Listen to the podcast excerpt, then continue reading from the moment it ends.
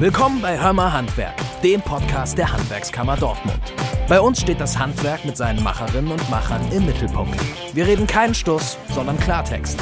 Viel Spaß beim Zuhören.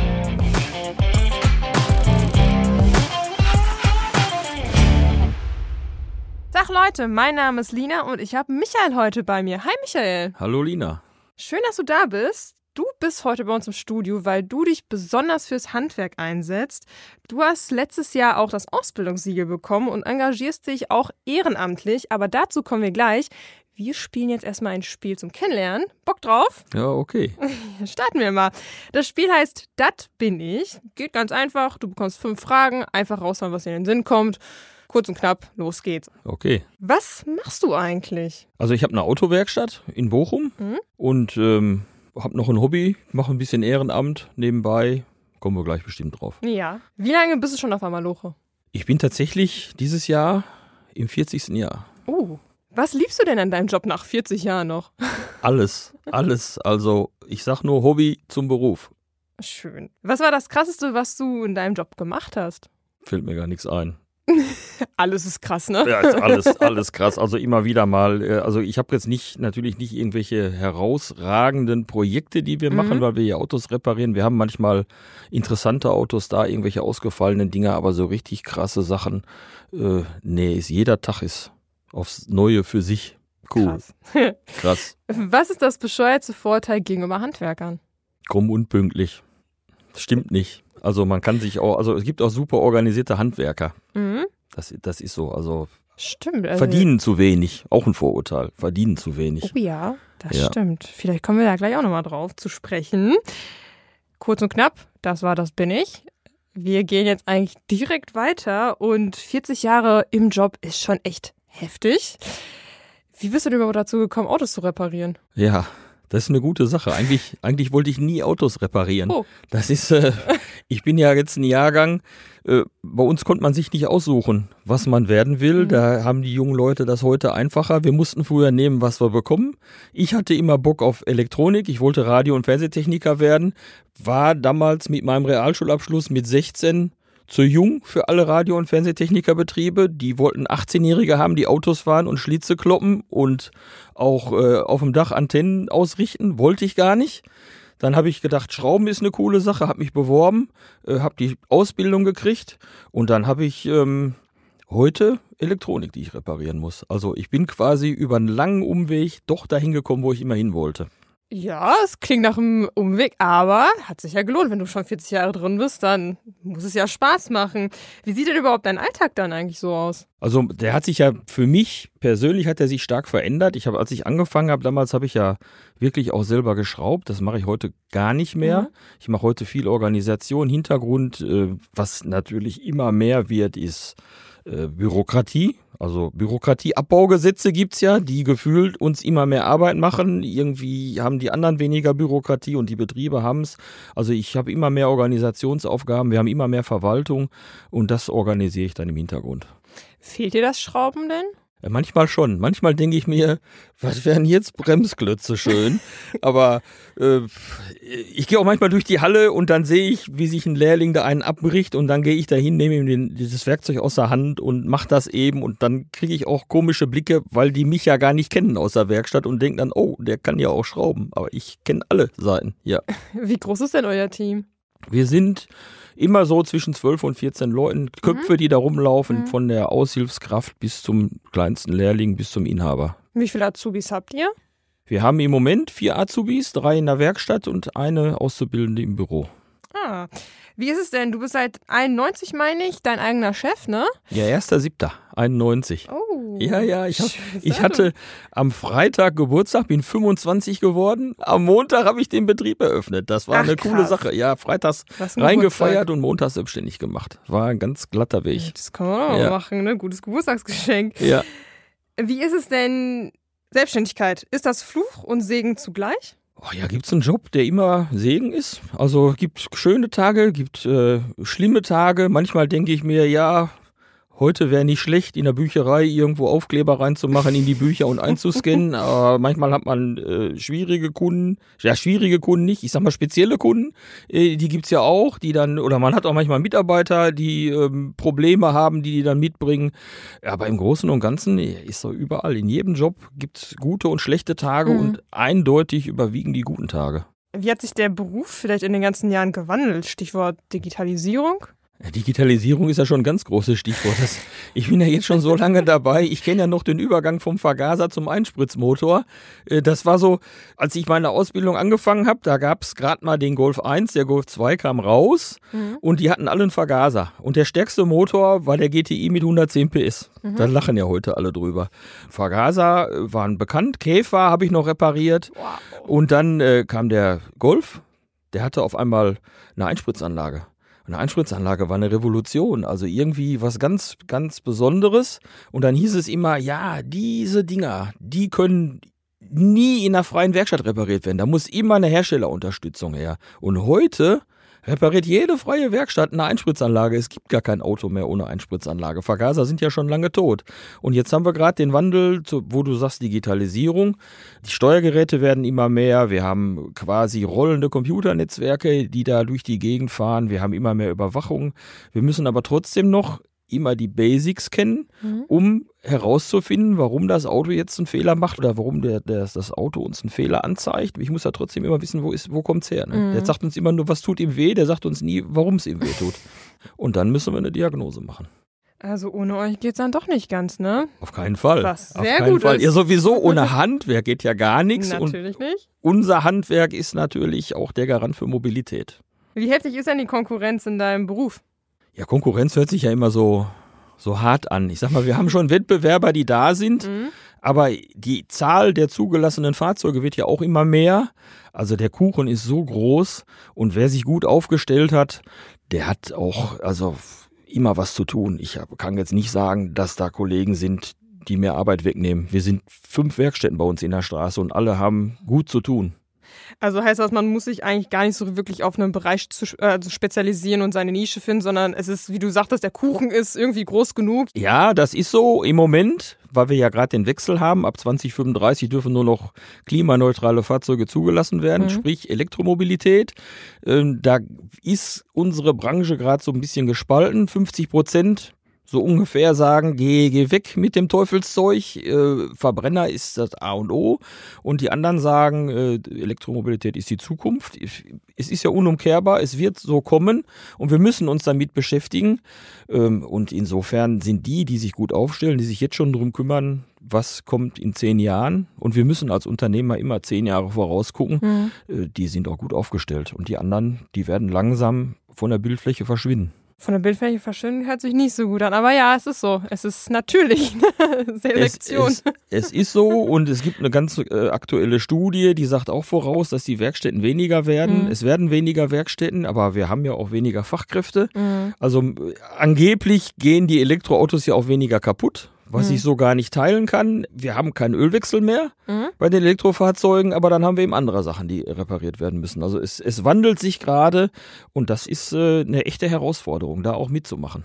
Ja, die Wehwehchen werden anders, ne? Aber das heißt für euch, euer Job entwickelt sich ja gefühlt dann halt auch immer weiter, ne? Es bleibt halt nicht stehen, es ist immer Absolut. was Neues dann. Absolut.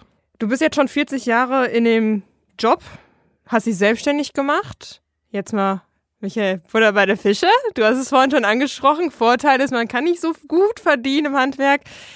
Gibt es denn eine Tendenz? Ja, man kann selbstständig doch gut was dazu verdienen. Also nicht nur selbstständig. Also wenn ich selbstständig bin, dann liegt es ja in meiner Hand. Mhm. Also was, was ich ganz klar sagen muss, es ist nicht so, wenn ich mich selbstständig mache, dass ich sofort Millionen mache.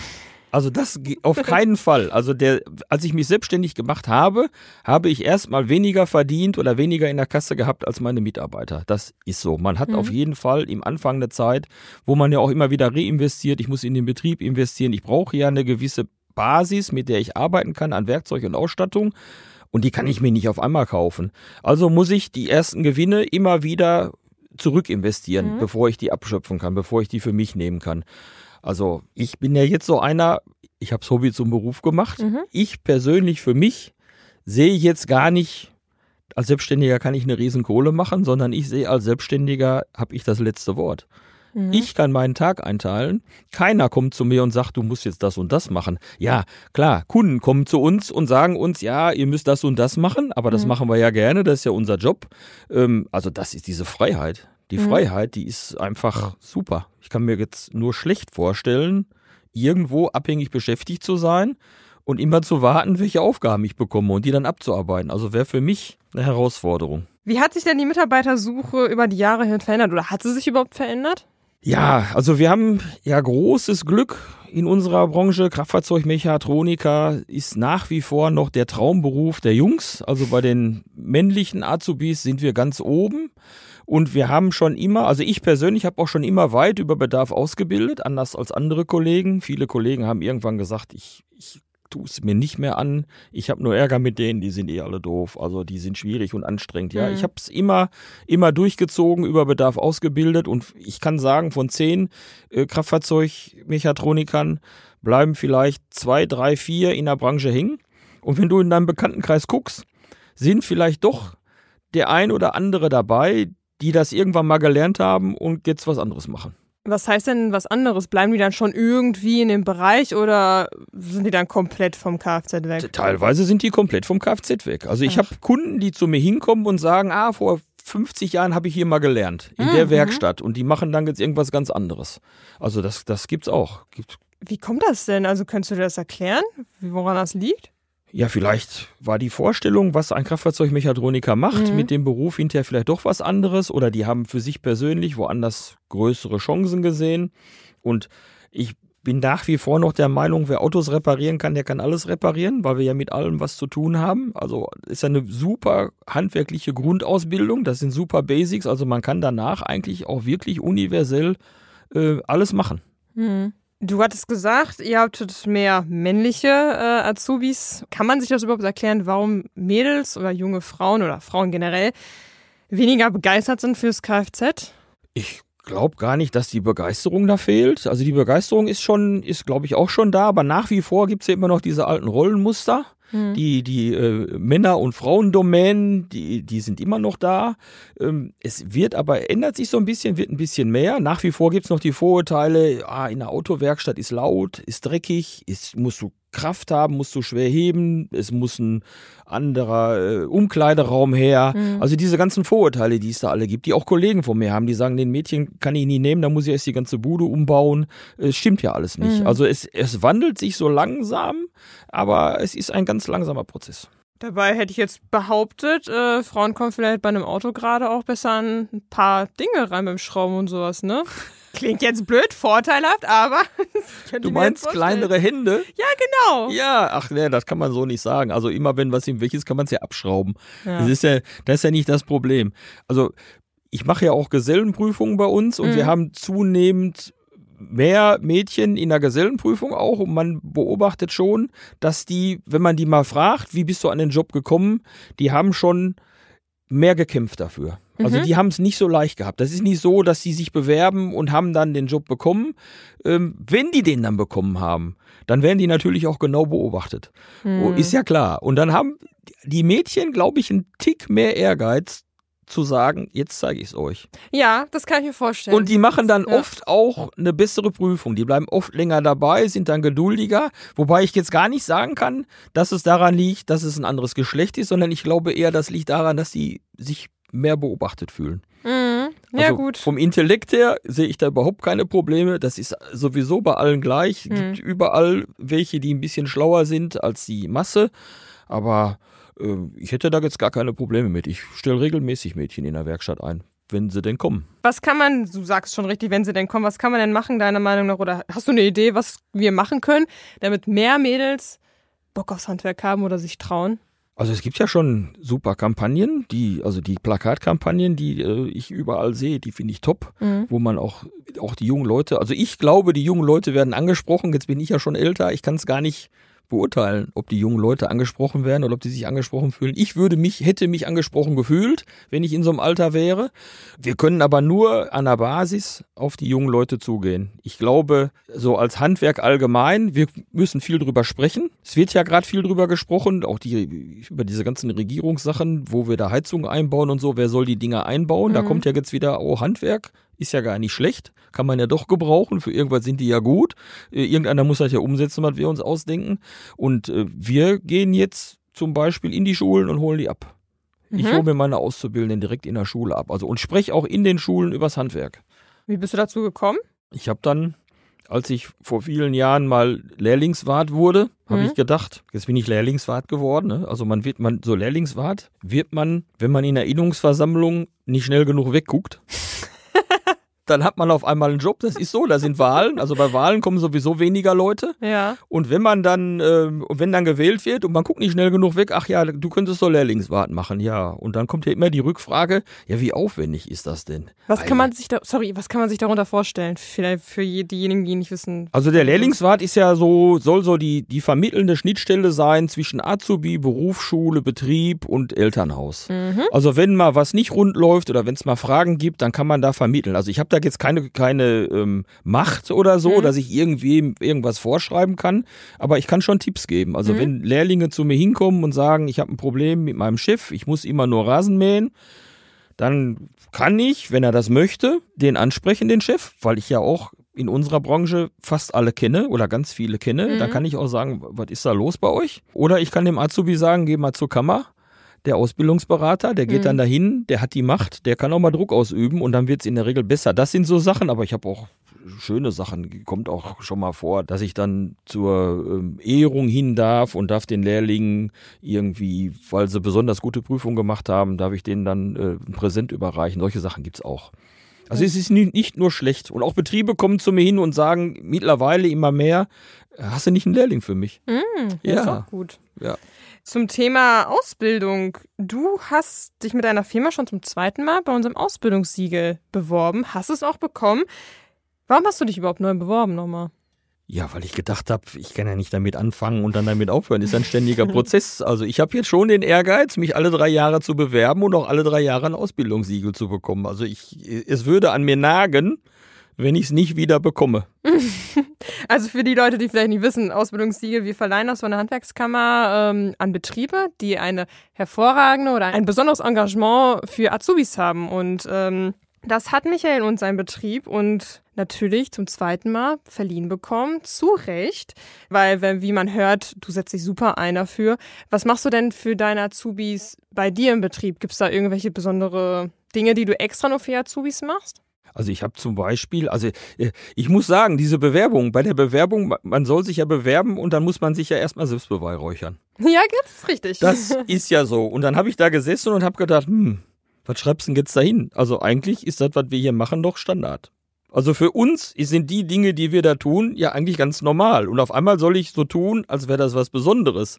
Ich habe ja gar keinen Vergleich. Ich weiß ja immer nur, ich habe eine Idee, ich setze sie um. Irgendwie gab es dann Auslandspraktikum für eine Auszubildende. Da habe ich dann eine, eine Auszubildende im dritten Layer hingeschickt nach Schweden, kurz oh, vor Corona.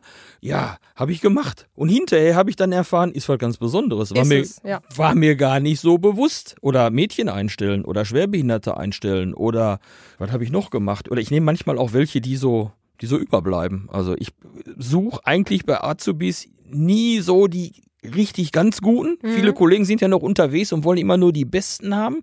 Und ich sage immer, mir reicht eigentlich Mittelfeld. Mhm. Ich brauche so Mittelfeld. Ich brauche so ganz normale. Ich will gar keine Überflieger haben. Ich brauche Leute, die dann hinterher auch bei mir bleiben, die mhm. nicht irgendwann weitermachen. Und äh, ja, und dann, dann mache ich so Sachen. Ich gehe wirklich in die Schule, wir nehmen ein Auto mit, lassen äh, ein Rad wechseln, Sprech oh. vorher mit den Lehrern. Ja. Ähm, das hat funktioniert ganz gut. Das hat sich rumgesprochen, dauert vier, fünf Jahre und dann wissen die Schulen, ah, den kannst du anrufen, der hält sein Wort, der kommt auch wirklich. Ähm, und dann habe ich jetzt vier, fünf Schulen bei uns, weiterführende Schulen. Da sind dann die Stubos, die Studien- und mhm. Berufsberater, mhm. die mich dann anrufen und sagen, wir haben eine Veranstaltung, kannst du kommen? Und dann sage ich, ja, komme ich. Und schreib auch Innung dran, schreib Handwerk dran mhm. und ich bringe gerne auch Kollegen mit, vom Handwerk, weil ich ja die anderen Lehrlingswarte kenne und Mhm. manchmal bringe ich dann auch einen Dachdecker mit und dann freuen die Schulen sich, weil die, da laufen wir offene Türen ein. Ja, und das ist genau das Engagement, was wir brauchen. Und genau deswegen hast du auch zum zweiten Mal das Siegel bekommen. Das freut mich wirklich sehr, dass es Leute gibt, die so engagiert sind und auch Bock drauf haben. Ne? Sehen, dass es wichtig ist, die jungen Leute ins Boot zu holen. Wie würdest du dich denn selbst als Ausbilder beschreiben? Boah, wie soll ich mich als Ausbilder beschreiben? Ja, ich, das hat sich auch gewandelt. Ich muss sagen, das hat sich wirklich gewandelt. Also ich war früher mal ein härterer Hund, muss ich sagen. Ich war da schon, schon deutlich strenger, bin aber ja natürlich nicht mehr so selber direkt am Azubi. Ich habe eher die Monteure oder den Meister in der Werkstatt, wo ich sage, komm, ihr müsst dann mit den Mitarbeitern oder mit den Azubis zusammenarbeiten. Ihr müsst denen das beibringen, dass die so äh, funktionieren, wie wir sie brauchen. Und dann sage ich auch, also da, da gebe ich immer meinen Mitarbeitern die Tipps. Ich sage immer zum Monteur, wenn du einen Lehrling dabei hast, dann benutzt den. Sage ich immer ganz böse. Benutzt den. Benutzt den wie ein Werkzeug. Ja. Der kann dir zuarbeiten. Und den kannst du programmieren. Und den kannst du genauso einstellen, wie du den brauchst. Und dann kann ein Lehrling auch nicht nur eine Belastung sein, sondern auch eine Zuarbeit. Ja, Hilfe, und das ja. ist eine Einstellung, die habe ich im Laufe der Jahre entwickelt. Ich, also das war früher, war das so, da kam der Lehrling und der musste mal lochen, der musste fegen, der musste auf, der musste die ganze niedere Arbeit tun. Mhm. Das hat sich alles gewandelt. Das, das kann ich auch gar nicht mehr einsehen, dass das so funktioniert. Das, das geht nicht. Also wenn da äh, einer Dreck macht, der muss den auch selber wegmachen. Und auch die Monteure müssen mal fegen. Also das, das geht sonst gar nicht mehr. Finde ich auch ungerecht. Fand ich damals auch schon ungerecht zu meiner Zeit. Gute Einstellung. Guter Ausbilder. Also, ja, darf ich bei euch anfangen? Ja, gerne, gerne, gerne. Wir bleiben so ein bisschen ähm, bei Azubis, weil du bist auch Prüfer Ja. und auch Obermeister. Ja, und sogar Prüfervorsitz. So, wow. Also Ja. wir haben sogar noch den Prüfervorsitz bei uns. Ja, den Gesellenprüfungsvorsitzenden, so heißt er. Ja. Boah, okay, dann, Moment, dann gehen wir jetzt erstmal einmal von oben bis nach unten. Obermeister, was kann man sich darunter vorstellen? Wie wird man das? Ja, genauso wie Lehrlingswart. Man Okay. guckt nicht schnell genug weg. Ja, ja ich, äh, ich gebe zu, ich war erst äh, zehn Jahre Stellvertreter und bin dann vor vier Jahren Obermeister geworden. Es war schon ein bisschen besprochen. Es muss ja schon geguckt werden, ist das jemand, der so ein Amt auch mit Leben füllt. Also ein Obermeister nur auf der Visitenkarte bringt nichts, weil ja die Innung für die, die es nicht kennen, so ungefähr organisiert ist wie ein Verein. Und der Obermeister ist quasi der Vereinsvorsitzende, also der Sprecher, der, der ähm, angesprochen wird, der die, ich sag mal, der den ganzen Laden zusammenhält und der den leitet. Und ich bin quasi auch das, das Gesicht und das Sprachrohr von allen Mitgliedern, von allen organisierten Betrieben im, in Richtung äh, von mir aus lokale Politik oder wenn ich zu den Schulen hingehe, dann sage ich ja immer hier, ich bin nicht meine Firma, sondern ich bin 100 Firmen und das äh, ist natürlich eine super Sache. Das ist Obermeister. Und Verbandsarbeit gehört mit dazu, dass man zu den Verbänden geht, dass man guckt, in welche Richtung entwickelt sich die Branche, welche neuen Gesetze wird es geben oder was brauchen wir, was haben wir für Anforderungen. Das geht dann hoch bis zum Zentralverband und die laufen dann nach Brüssel und machen für uns Lobbyarbeit. Also ist Lobbyarbeit quasi im Lokalen. Und wie hat man dann noch Zeit, ein Prüfer oder Prüfervorsitz noch zu sein? Ja, ich mache es ja nicht alles alleine.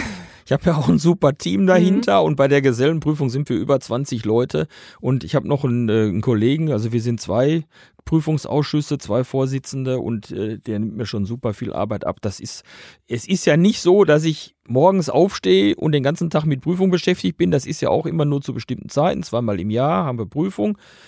Dann gibt's die Winter- und die Sommerprüfung, die sind unterschiedlich aufwendig. Ja, das, das, das muss ich irgendwie integrieren. Also Mhm. es vergeht bei mir kein Tag im Betrieb, wo ich nicht eine Stunde mit Ehrenamt be befasst Mhm. bin, wo ich nicht mit Obermeisterfragen oder Lehrlingswart oder Gesellenprüfungsfragen beschäftigt bin. Das führt mich eigentlich schon direkt zur nächsten Frage. Wie viel Aufwand steckt denn überhaupt hinter so einem Ehrenamt? Ja, was ich draus mache, ne? Es ist genug zu tun, um einen Vollzeitjob draus zu machen. Man Mhm. könnte sagen, das kann ich hauptberuflich machen, wird leider nur nicht vergütet, ist ja Mhm. Ehrenamt, man Mhm. kriegt nur eine Aufwandsentschädigung. Ja, ich muss dann, ich habe für mich ein paar Sachen rausgesucht, die ich wichtig finde, wo ich sage, da möchte ich die Innung vertreten, da möchte ich die Innung nach sichtbar machen auch, insbesondere ähm, so Lokalpolitik. Mhm. Also wir müssen da schon gehört werden, wenn wieder irgendwelche Straßen gesperrt werden sollen oder Parkplätze wegkommen, muss ich als Kraftfahrzeugbranche natürlich auch gucken, muss ich auch mitreden, da muss ich wissen, wen kann ich wo ansprechen. Das ist für mich so eine Sache, die ich mir rausgesucht habe. Mhm. Man könnte jetzt auch sagen, ich mache noch mehr Ausbildung Mhm. oder ich mache, ähm, ich fahre die Mitglieder ab, ich gucke, warum bist du nicht in Erinnerung, ich kann eine Mitgliedergewinnung machen. Also ich, ich könnte den ganzen Tag durchgängig mich mit Innung beschäftigen.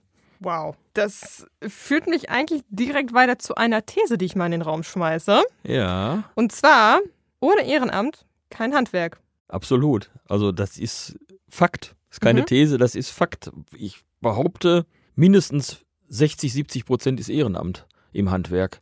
Und auch die Kammern sind ja so organisiert, dass das Ehrenamt ja quasi den Hauptamtlern vorgibt, wo die Richtung hingeht. Also das Ehrenamt entscheidet immer, in welche Richtung geht es. Und ohne Ehrenamt wird gar nichts gehen. Die ganze, die ganze Innung ist Ehrenamt. Alles ist da Ehrenamt. Äh, wenn wir das jetzt abschaffen würden, hätten wir gar keinen Sprachraum mehr. Wenn, das, wenn sich jetzt keiner mehr bereit erklärt, äh, das weiterzumachen, dann gibt's Probleme. Was bringt dir das Ehrenamt? Du bist ja unfassbar viel engagiert. Was bringt dir das oder bringt dir das persönlich auch etwas? Also mit dem Titel des Obermeisters Mhm. Gehen viele Türen auf. Mhm. Das ist so, da gehen viele Türen auf. Der Obermeister kommt, Kraftfahrzeuginnung, wenn man irgendwo angemeldet wird, man ist sofort viel näher dran, man bekommt viel eher einen Gesprächstermin. Und ähm, für mich persönlich ist es natürlich, dass ich viele Dinge eher erfahre auch. Weil Mhm. ich bin ja der, dem es mitgeteilt wird und der, der es wiederum als Multiplikator den Mitgliedern erzählt. Also ich bin der, der die Rundschreiben macht. Ich bekomme Rundschreiben, dann entscheide ich, welches Rundschreiben ist wichtig, die gebe ich dann raus. Also ich habe schon gegenüber den anderen auch einen Wissensvorsprung, habe ich. Äh, Ob ich es jetzt als Wettbewerbsvorteil nutze, bleibt mir hier überlassen. Das ist was, also ich finde das super. Und weil ich total gut finde, ich kann ja auch mitgestalten. Hm? Wenn da irgendwo was ansteht, dann werde ich um Rat gefragt und dann kann ich auch meinen Senf dazugeben und werde auch gehört und oftmals wird es auch umgesetzt. Ich kann es ja auch deutlich vertreten. Ich kann ja auch deutlich sagen, hier so, so aber nicht. Und da wird man sehr oft gehört. Also das finde ich auch eine, eine super Sache, dass man mitgestalten kann. Also sprich eigentlich, wenn du eine Veränderung haben willst, dann sei selber die Veränderung, sei Teil davon, ne? Ja, aber das ist ja in jedem Verein ist das so. Da hast du oder in jeder Innungsversammlung, dann sitzen da Leute und die, die Innung, also der, das Wort die Innung, da gibt's ja Kollegen, die sagen, die Innung ist doof. Mhm. Aber die haben nicht begriffen, dass sie selber die Innung sind. Die Innung ist ja der Zusammenschluss der selbstständigen Handwerker. Mhm. Und alle, die da sitzen in der Versammlung, die können darüber abstimmen, was der Vorstand umsetzt. Mhm. Und jeder ist die Innung. Genau, jeder ist die Innung. Ja, lass das mal ein, einwirken, liebe Zuhörer. Also nicht nur meckern, sondern auch machen. Du bist auch in Prüfungen dabei. Ja. Hast du denn, wenn du jetzt mal so zurückdenkst, irgendwelche verrückten Erlebnisse in so einer Prüfung gehabt? Ja, verrückte Erlebnisse, ja. Also ich, manchmal hat man seltsame, seltsame Erkenntnisse, wenn da Prüflinge sind, die Dinge tun, wo man sich fragt, ob die vielleicht auf der richtigen Prüfung sind. Also, ob die nicht vielleicht doch eher einem anderen Handwerk zugeordnet werden müssen. Also Oh. solche Dinge passieren, da sind ja. Äh, Da werden äh, Sachen gemacht, wo ich mich frage, was hast du gemacht? Ja, habe ich noch nie gemacht. Ich denk, dann denke ich mir immer, erzähl nicht. Habe ich noch nie gemacht. Das hast du alles schon gemacht. Wir Mhm. fragen in der Prüfung nichts ab, was nicht irgendwo unterrichtet wurde, sei es Mhm. in der überbetrieblichen Ausbildungsstätte, sei es in der Berufsschule oder sei es äh, Standardsachen, die in jedem Betrieb gemacht werden. Also die Prüfung ist gut zu schaffen. Mhm. Man muss sich natürlich für seinen Job interessieren. Ja. Im besten Fall brennt man für seinen Job. Da beobachte ich aber, dass es nachlässt so ein bisschen. Oh. Ich, Okay. ich bemerke, bei mir zu meiner Ausbildungszeit war es so, wir waren irgendwie 40 Leute in der Klasse in der Berufsschule und irgendwie waren von den 40 Leuten 36 mit Hauptschule, weil Hauptschule war gar nichts Schlimmes. Mhm. Das war einfach so. Und dann waren noch vier aus der Realschule und ein Abiturient, der hatte sich verirrt. Also da wussten wir gar nicht, wie der da hinkommt. Also das, der hatte sich verirrt. So. Und alle, alle hatten Bock auf Schrauben. Alle wollten Autos reparieren. Wir wollten Autos reparieren. Autos war Freiheit. Und wenn mal einer durchgefallen ist, bei uns gab es noch Sperrfächer, Mathe oder Werkstoffkunde oder technisches Zeichnen, die gibt's ja heute alle gar nicht mehr. Da sind dann Leute durchgefallen und ich beobachte zunehmend mehr, dass Leute auch in der praktischen Prüfung durchfallen. Und nicht nur einmal, auch zwei und dreimal. Und da frage ich mich dann, wussten die nicht vorher, auf was sie sich einlassen? Haben die nicht schon vorher gemerkt, das ist der falsche Job für mich? Meine These ist da ja, wir werben alle um die Auszubildenden. Es gibt weniger Leute, es gibt Mhm. ganz viele freie Ausbildungsstellen, es gibt ganz viele Leute und wir erzählen den Schülern schon im siebten Schuljahr, ihr seid's. Euch brauchen wir. Ihr seid unverzichtbar. Ihr seid, ihr könnt euch alles aussuchen. Aber wir sagen denen gar nicht, Ihr müsst aber auch was mitbringen. Ihr müsst aber auch Interesse mitbringen, ihr müsst ein bisschen Basics mitbringen, ihr müsst Spaß mitbringen. Das ist gar nicht so. Stattdessen erzählen wir denen, wenn du zu uns kommst, kriegst du ein Firmenhandy. Wenn du eine 2 schreibst, kriegst du für eine Woche ein Firmenauto. Du kriegst hier einen Benefit, du kriegst da eins. Du kriegst Popcorn, du kriegst Zuckerwatte, du kriegst alles, kriegst du angereicht. Und ja, ich verstehe die jungen Leute, die gucken natürlich, wenn da fünf Ausbildungsstellen sind, dann gucken die, wo kriege ich am meisten Benefit. Ja. Da gehen die hin und merken dann nach zwei Jahren, das ist ja gar nicht mein Job. Was ist denn hier los? Ich habe zwar schöne Benefits, aber mach gar keinen Bock. Und dann haben wir doch was verkehrt gemacht, auch als, als Gesellschaft. Ich habe tatsächlich noch vier Fragen, die Ja. mir so auf der Zunge brennen. Und zwar haben wir noch ein mini kleines Spiel zum Abschluss und das heißt, da war noch was. Und zwar vier Fragen, wie am Anfang, einfach raushauen, was dir in den Sinn kommt. Erste Frage ist, warum sollten wieder mehr junge Leute ins Handwerk? Ja, das ist einfach alternativlos. Handwerk ist abwechslungsreich, ohne Handwerk geht gar nichts. Wir brauchen Leute, die die Dinge umsetzen, die sich andere ausdenken. Und Handwerk ist ja keine Sackgasse, sondern Handwerk ist ja ähm, so vielfältig, kann ja auch ein Sprungbrett sein. Mhm. Unterschreibe ich. Zweite Frage, was würdest du dir für die Zukunft von Autos wünschen? Mehr E-Mobilität oder sonst was? Ich wünsche mir, dass sie weiter regelmäßig Pflege brauchen und kaputt gehen. Das kann nur ein Kfzler sagen. Aber ich wünsche, also ich wünsche es nicht für mein Auto, aber ich wünsche es für dich, für deine Branche. Ja. Vorletzte Frage. Du als Kfzler, was ist denn dein Traumauto? Ja, ich bin da völlig emotionslos. Ich habe gar kein Traumauto. Ich denke Mhm. mir, ich muss mich in ein Auto reinsetzen und das muss anspringen und fahren, muss mich von A nach B bringen. Ist, ich habe gar kein Traumauto. Ja, aber dafür ist ein Auto eigentlich da, ne? A ja, ja, B fahren. genau. Also wenn man so viel mit Autos zu tun hat, ich könnte mir nie vorstellen, irgendwie einen Oldtimer zu restaurieren, weil man da ja nie fertig wird. Ich habe Mhm. lieber diese kleinen Erfolgserlebnisse. Lieber fünfmal Bremse gemacht, fünf Erfolgserlebnisse am Tag ist viel besser als fünf Jahre einen Oldtimer restaurieren und nicht fertig werden. Wir kommen zur letzten Frage. Da muss ich einmal kurz nachhaken oder kurz gucken. Zurück in die Zukunft, die Filme, die sagen dir was? Ja klar. Okay, dann würde ich nämlich, weil ich bin ein sehr großer Fan, und dann würde mich nämlich jetzt interessieren, wann geht denn Doc Browns Traum in Erfüllung, dass es fliegende Autos gibt? Ja, sag niemals nie. Auch das ist so eine, so eine Sache, wo ich, ähm, wo ich ja auch schon mit meinen 40 Jahren Berufserfahrung, wo ich mir, wo ich mir denke, als wir klein waren, als ich Kind war, da gab es Mhm. ja Raumschiff Enterprise. Und Raumschiff Enterprise hatte immer so einen so einen Teleporter. Den hat der aufgeklappt und hat gesagt, beam me up, Scotty. Und irgendwann in den 90er Jahren kamen dann schnurlose Telefone. Also ich kenne noch Telefon am Kabel. Und Kabel war immer zu kurz. Wenn man Ja. mal diskret telefonieren wollte, ging gar nicht, weil man kriegte die Tür nicht zu. Also man hat immer im Flur gesessen, wurde von allen belauscht. Auf einmal kamen schnurlose Telefone zu Hause. Auf einmal kamen Funktelefone. Das heißt, wir, wir funken mit den, mit den Telefonen. Ist ja undenkbar, war das früher. Das war so, das war Science Fiction ich möchte nicht sagen, dass wir vielleicht irgendwann Autos haben, die keine Räder mehr haben. Da, ich bin überzeugt, dass sowas kommt, auch wenn wir es uns nicht vorstellen können. Viele Dinge, die wir uns nicht vorstellen konnten vor einigen Jahren noch, sind jetzt da. Wie lange das noch dauert, weiß ich nicht. Ich würde mich sehr freuen, wenn ich es noch erleben darf. Vielleicht müsst ihr denn dahin eine Umschulung machen. Ja, dann gut, dann werden, dann wird natürlich die ganze Reifenbranche wird dann aufheulen und wird sagen, oh, wir sind ja jetzt äh, äh, überflüssig, ja, aber auch äh, eine nächste Forderung der EU ist ja Reifenabrieb zu vermeiden. Also Ja. wir sind jetzt schon dabei, wir müssen weniger Reifenabrieb haben und das wäre ja konsequenterweise dann der letzte Schritt. Theoretisch, ja. Ja, Wir gucken und wir hoffen, wenn es soweit ist, vielleicht treffen wir uns dann nochmal zum Podcast. sehr gerne. Michael, vielen, vielen, vielen Dank, dass du da warst. Danke für den ganzen Input. Es war wirklich sehr spannend. Wir haben so viele Bereiche durchsprochen und es war wirklich sehr spannend. Und vielen, vielen Dank auch natürlich auch im Namen von allen Handwerkern und von Handwerkskammer. Danke für dein tolles Engagement. Und auch bewerb dich sehr gerne fürs nächste Ausbildungssiegel in ein paar Jahren. Liebe Leute, es war es auch schon von uns. Wenn ihr rund zum Thema Ausbildungssiegel oder Social Media oder Nachfolge oder sonst irgendwas Hilfe braucht, was euren Betrieb angeht oder ob ihr gerade selbst Azubi seid oder ein Azubi werden möchtet. Wir haben alle wichtigen Infos in den Show Notes, da könnt ihr gerne reinschauen. Wir helfen euch von der Kammer sehr gerne weiter. Schaut gerne auf unseren Social Media Kanälen vorbei. Das war's auch schon. Vielen Dank, lieber Michael. Dankeschön. Vielen Dank für die Einladung. Sehr gerne. Macht's gut, Leute. Bis dahin. Ciao. Ciao. Ende Gelände, Schicht im Schacht. Das war's mit Hörmer Handwerk für heute. Wir bedanken uns fürs Zuhören und wünschen allen eine arbeitsame Woche. Folgt unseren Social Media Kanälen, abonniert den Newsletter und schaut für alles weitere auf unserer Homepage vorbei. Auf Wiederhören und bis zur nächsten Episode.